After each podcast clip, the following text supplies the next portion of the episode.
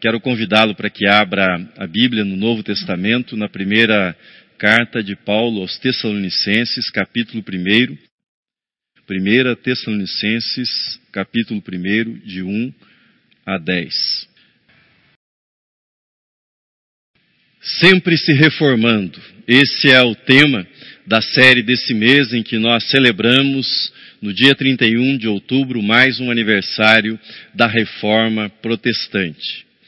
Embora a reforma protestante tenha como marco inicial o ano de 1517, o termo protestante ou protestantes, esse termo surgiu somente 12 anos depois, mais precisamente no ano de 1529. As regiões da Alemanha que estavam sob o controle de príncipes católicos, essas regiões tentaram proibir a reforma em alguns estados. Mais precisamente naqueles estados, naquelas regiões que cinco príncipes haviam se manifestado favoravelmente à reforma e 14 cidades livres também haviam se manifestado favoravelmente à reforma. E diante dessa proibição, esses príncipes e essas cidades livres redigiram o seu protesto. E a partir de então, desde o registro desse protesto, sempre que se referiam aos adeptos da reforma, eles eram chamados de protestantes, aqueles que haviam protestado.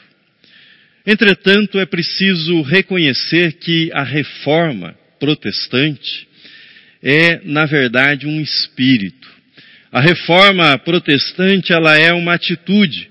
A reforma é uma resolução de vida. Sendo mais claro ainda, a reforma é um jeito de viver a fé cristã, é um modo de organizar a vida a partir da centralidade da fé cristã. E essa centralidade da fé cristã insere no coração daquele que adere à reforma um desejo uma atitude de viver sempre disposto, aberto a reformar a própria vida e a reformar também a vida da comunidade que nós chamamos de igreja e a fazer isso à luz das Escrituras e sob o sopro do Espírito Santo. É essa atitude que molda a tradição reformada e aquilo que nós estamos chamando aqui de disposição permanente para a reforma. Entretanto, essa disposição, essa atitude não começou em 1517, não foi inventada a partir de 1517. O sempre se reformando pode ser visto, por exemplo, na atitude do rei Josias, que reformou à luz da lei de Deus, à luz da palavra de Deus, o culto, a vida devocional no reino que ele governava, o reino de Judá. Mas essa atitude estava presente nos profetas, Isaías, Jeremias, Miqueias, Amós, todos os profetas falaram sempre na direção da reforma do culto e da própria vida. Essa atitude estava presente em Pedro Valdo, Pedro Valdo atuou no 12 século, ele abandonou todos os seus bens para se tornar um pregador da Bíblia. E ele deu origem ao movimento que existe ainda hoje, que é conhecido como a Igreja dos Valdenses. Mas nós precisamos lembrar também de João Hus, que praticamente um século antes da reforma lançou-se na Tchecoslováquia a pregar a palavra de Deus e a pregar uma reforma também da igreja, mas foi condenado pelo Concílio de Constança no ano de 1410 e foi queimado vivo por conta da sua pregação da reforma da igreja. Primeiro, a reforma foi uma disposição, foi uma atitude. Depois, a reforma tornou-se uma tradição. Nós somos herdeiros da tradição reformada. Permita a Deus, permita a Deus que em nós, na nossa igreja, na minha vida, na sua vida, haja sempre essa disposição. Uma disposição de reformar-se continuamente à luz da palavra de Deus e daquilo que o Espírito Santo revelar na palavra de Deus, que precisa ser reformado, que precisa ser alterado na nossa atitude, na vida pessoal e também na vida comunitária. Sempre se reformando, sempre se reformando, nasce do encontro com o Deus vivo e verdadeiro. Nasce do encontro, da experiência desse encontro com o Deus vivo e verdadeiro. Protestos contra os abusos, contra os desvios do cristianismo medieval não faltaram na história da igreja. Citei alguns, posso citar outros, por exemplo, Joaquim, Joaquim de Fiore, um pregador eloquente que vociferava contra os abusos da igreja. Podemos lembrar os cátaros que são citados no romance de ficção de Humberto Eco chamado Nome da Rosa, mas que é um movimento histórico presente também como protesto contra as atitudes da igreja cristã medieval. A reforma, ela não foi, entretanto, somente um protesto e não se restringe a um protesto. A reforma não foi também apenas uma volta, uma redescoberta da teologia que já estava presente em Agostinho. A reforma, acima de tudo, foi e é um encontro com o Deus vivo, com o Deus verdadeiro. Isto que nós lemos ainda há pouco na bela apresentação que o apóstolo Paulo faz da igreja de Tessalônica. E ele narra como eles haviam abandonado os ídolos e como eles haviam se voltado numa verdadeira conversão ao Deus vivo e verdadeiro, para adorar este Deus vivo e verdadeiro. O teólogo Paul Tillich chamou aquele período que antecedeu a reforma período da Idade Média, ele chamou de idade da ansiedade. Tal era a ansiedade que havia no coração das pessoas. E essa ansiedade fazia com que se multiplicassem as flagelações, as peregrinações a lugares santos, o culto a relíquias, a compra de indulgências e também a imposição de castigos eclesiásticos, de censuras eclesiásticas. Todas essas práticas tinham por finalidade, tinham por objetivo responder à seguinte questão que estava no coração, na consciência, na mente das pessoas que viviam naquele período. E a questão que as afligia era a seguinte: como eu posso obter o perdão de Deus? Como eu posso apaziguar a ira de Deus e como eu posso encontrar a misericórdia divina absolvendo-me dos meus pecados. A igreja, infelizmente, não respondeu a essa ansiedade com o evangelho de Cristo, mas criou uma verdadeira indústria para vender paliativos, para atenuar essa culpa e ao mesmo tempo manipulá-la. Lutero com toda sinceridade, havia se alistado nesse exército de pessoas que buscava, de alguma forma, encontrar alívio para a sua alma. Mas o alívio para a sua culpa não chegava. Por mais que ele se dedicasse às práticas que eram recomendadas, ele redobrava as penitências, ele mergulhava nos jejuns, ele impunha punição a si mesmo pelos seus pecados, mas ainda assim a sua alma ficava atormentada e cada vez mais atormentada. Veja comigo um relato do próprio Lutero sobre a sua experiência de conversão. Diz ele, Embora vivesse uma vida imaculada como monge, sentia que era um pecador com uma consciência inquieta diante de Deus. Quase não podia acreditar que o tinha agradado com minhas obras. Longe de amar esse Deus justo, que pune os pecadores, eu realmente o maldizia. Eu era um bom monge, e obedecia à minha ordem tão seriamente que, se um monge pudesse chegar ao céu por meio da disciplina monástica, eu era esse monge. Todos os meus companheiros no mosteiro podiam confirmar isso. Mesmo assim, minha consciência não me dava a certeza de que eu precisava. Ao contrário, eu sempre duvidava e dizia: Você não foi suficientemente contrito. Você deixou aquilo de fora de sua confissão. Esse é o depoimento de Lutero.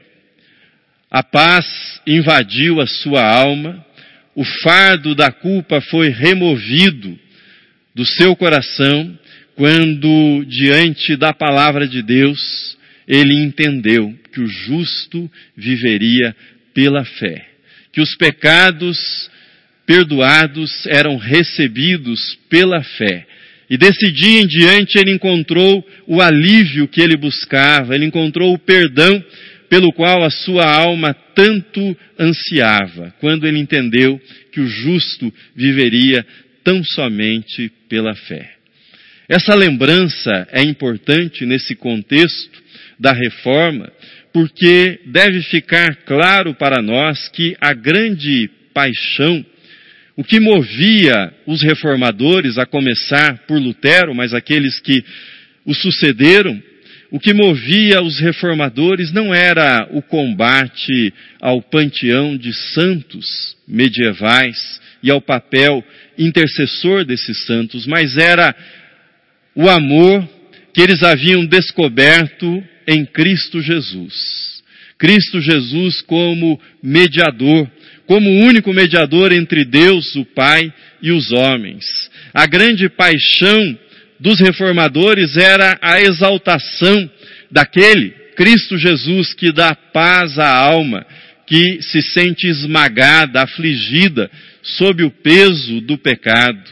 A força da reforma não estava e não está no seu ódio à idolatria ou a sua oposição a qualquer movimento religioso, mas a força da reforma está na alegria experimentada no encontro com o Deus vivo e verdadeiro, o Deus real, o Deus que traz paz ao coração daquele que se volta para ele e recebe em Cristo Jesus o perdão para os seus pecados. Por isso, a reforma antes de ser um protesto, antes de ser uma repreensão, aquilo que os outros faziam foi, sobretudo, uma experiência, uma experiência de encontro com o Deus vivo e verdadeiro.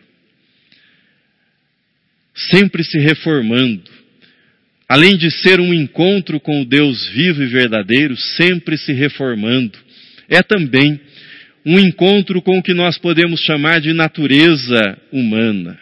Na verdade, a reforma, ela foi uma redescoberta da mensagem bíblica a respeito da natureza humana, a respeito da condição dos seres humanos diante de Deus. E talvez esse seja um dos aspectos mais mal compreendidos da mensagem reformada, da mensagem bíblica, mal compreendido para aqueles que não pertencem às igrejas reformadas, mas às vezes também incompreendido por aqueles que estão dentro das igrejas reformadas.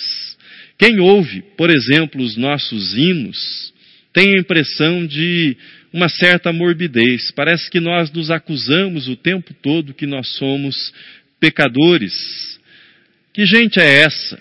Que gente é essa que não cessa de lembrar a si mesma a sua condição de pecadora? Qual o sentido disso? De onde vem esse costume? Trata-se, na verdade, da recuperação de uma porção significativa do ensino bíblico. Uma porção tão significativa e que ganhou expressão com muita clareza, principalmente nas cartas do apóstolo Paulo. É ele que, de modo claro, contundente, apresenta as consequências universalizantes e niveladoras do pecado na vida dos seres humanos. Por exemplo, veja na tela o que diz o apóstolo Paulo, que se conclui Temos nós qualquer vantagem? Não, de forma nenhuma, pois já temos demonstrado que todos, tanto judeus como gregos, estão debaixo do pecado, pois todos pecaram e carecem da glória de Deus. Paulo avança e depois de apresentar essa universalidade do pecado e que todos estão igualmente sob o jugo, sob a escravidão do pecado, ele desenvolve uma aplicação prática, entrando em dimensões da conduta, da ética dos seres humanos, do dia a dia. Veja Romanos 7, 19, o texto está na projeção também. Diz assim o apóstolo Paulo: Porque não faço o bem que prefiro, mas o mal que não quero, esse faço traduzindo o que o apóstolo Paulo está dizendo para a nossa experiência. Se você puder dizer que consegue fazer, que você realiza no seu dia a dia todo o bem que você planeja, se você puder dizer com toda honestidade que consegue transformar em prática, em atitude, todos os bons ideais, todos os planos, todas as coisas que você sabe que devem ser feitas e que estão na sua consciência, estão claramente na sua consciência. Se você, com toda honestidade, puder dizer isso, então eu direi que o que Paulo escreveu não se aplica a você e você não precisa do Evangelho de Cristo Jesus. Se você puder dizer que você consegue evitar o mal, o mal que lateja na sua alma, no seu coração. Se você puder dizer que consegue eliminar, ou que já eliminou esse mal que está nos seres humanos, mas você já o eliminou da sua vida de tal modo que na sua vida habita apenas o bem e o bem ganha forma por meio de palavras e atitudes, então essa mensagem não se aplica a você. Você é exceção. Você é exceção na experiência da humanidade. Mas se você está no time dos pecadores, se você está no time daqueles que estão divididos entre o bem e o mal, daqueles que sabem o bem que deve ser praticado, mas falham na prática desse bem, você precisa do Evangelho. Você precisa da cruz de Cristo, você precisa do sacrifício de Jesus Cristo para que você tenha paz e possa iniciar uma nova vida, uma nova caminhada diante de Deus. Falando ainda nessa honestidade, C.S. Lewis recomenda que nós precisamos colocar diante de Deus o que está dentro de nós e não aquilo que nós gostaríamos que estivesse dentro de nós. Nós precisamos levar à presença de Deus aquilo que nós somos, aquilo que nós sentimos, aquilo que nós pensamos, aquilo que nós amamos, aquilo que nós fazemos de fato e não aquilo que nós julgamos que deveria ser o correto, mas quem nós somos na integralidade daquilo que nós somos. Isso se chama honestidade, sinceridade diante de Deus. E quando nós fazemos isso, nós removemos as ilusões, nós fugimos das desculpas que nós damos, Muitas vezes nós escondemos a nossa ira, a nossa raiva sob uma capa de gentileza. Muitas vezes nós abafamos a culpa que nos persegue por anos a fio, que nos atormenta todos os dias, tentando fazer algumas boas ações como se nós pudéssemos compensar uma má ação com uma boa ação, mas isso não nos dá paz diante de um Deus que exige perfeição no nosso comportamento, na nossa atitude. Só essa honestidade, esse reconhecimento, essa confissão e a confiança naquilo que Jesus fez por nós pode trazer paz à nossa vida. Isso nos leva ao terceiro ponto da nossa reflexão sobre o sempre se reformando. Sempre se reformando nasce do encontro com a graça de Deus, do encontro com a graça de Deus. O encontro com a nossa natureza, com quem nós somos, nos joga no desespero. Mas nesse desespero nós podemos encontrar a graça de Deus, e encontrando a graça de Deus, nós encontramos esperança para a nossa vida, para o nosso presente, para o nosso futuro. Uma das melhores imagens do que significa a graça de Deus, do que significa o perdão divino, uma das melhores imagens aparece numa cena de um filme antigo, filme premiado, o filme chamado O Último Imperador. Esse filme conta a história da criação do último imperador, um menino que cresce em meio a todo luxo na China e tem um secto de servidores, de pessoas que estão ao seu lado, cuidando dele, fazendo as suas vontades o tempo todo. E uma outra criança se aproxima desse menino, o último imperador, e pergunta para ele o seguinte: o que é que acontece quando você faz uma coisa errada? O que acontece quando você erra? E o menino diz: Eu vou lhe mostrar. Então ele toma um vaso, arremessa o vaso ao chão, aquele vaso se quebra em mil pedaços e imediatamente um servo é espancado no lugar do imperador, sendo punido por aquilo que ele havia feito. E ele responde então: é isso que acontece. Sempre que eu erro, alguém é punido em meu lugar. Sempre que eu erro, alguém sofre em meu lugar. O que é que isso tem a ver com a graça? O que é que essa imagem nos mostra a respeito da graça? A graça é inversão. É a inversão desse padrão que nós encontramos no último imperador pois pela mensagem da graça nós aprendemos que quando nós, nós servos, erramos, o Rei veio ao mundo e assumiu o nosso lugar, assumiu o nosso castigo, assumiu a nossa punição para que nós pudéssemos receber o perdão, pudéssemos receber a misericórdia e não o castigo. O castigo que nos traz a paz foi lançado sobre ele, escreveu o profeta Isaías. Por isso, a graça não é o anúncio de que os nossos atos não têm consequências, que Deus simplesmente deixa para lá. A graça não é o anúncio de um mundo sem regras, onde cada um faz o que bem entender. A graça não é o anúncio de um mundo de irresponsabilidade, não.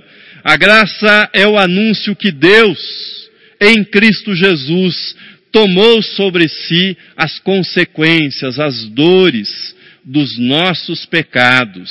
Ele as absorveu, ele tomou sobre si o castigo que era destinado a cada um de nós. Nós quebramos as regras, mas Deus, Deus assumiu em si o castigo por termos nós quebrados as regras pelos nossos pecados. Filipe Yancey, no seu livro Maravilhosa Graça, sugere uma outra imagem belíssima para que nós entendamos qual é a dinâmica da graça, como é que a graça funciona no nosso relacionamento com Deus. Ele diz o seguinte: imagine que Deus, Deus do alto do céu, segura cada um de nós numa corda.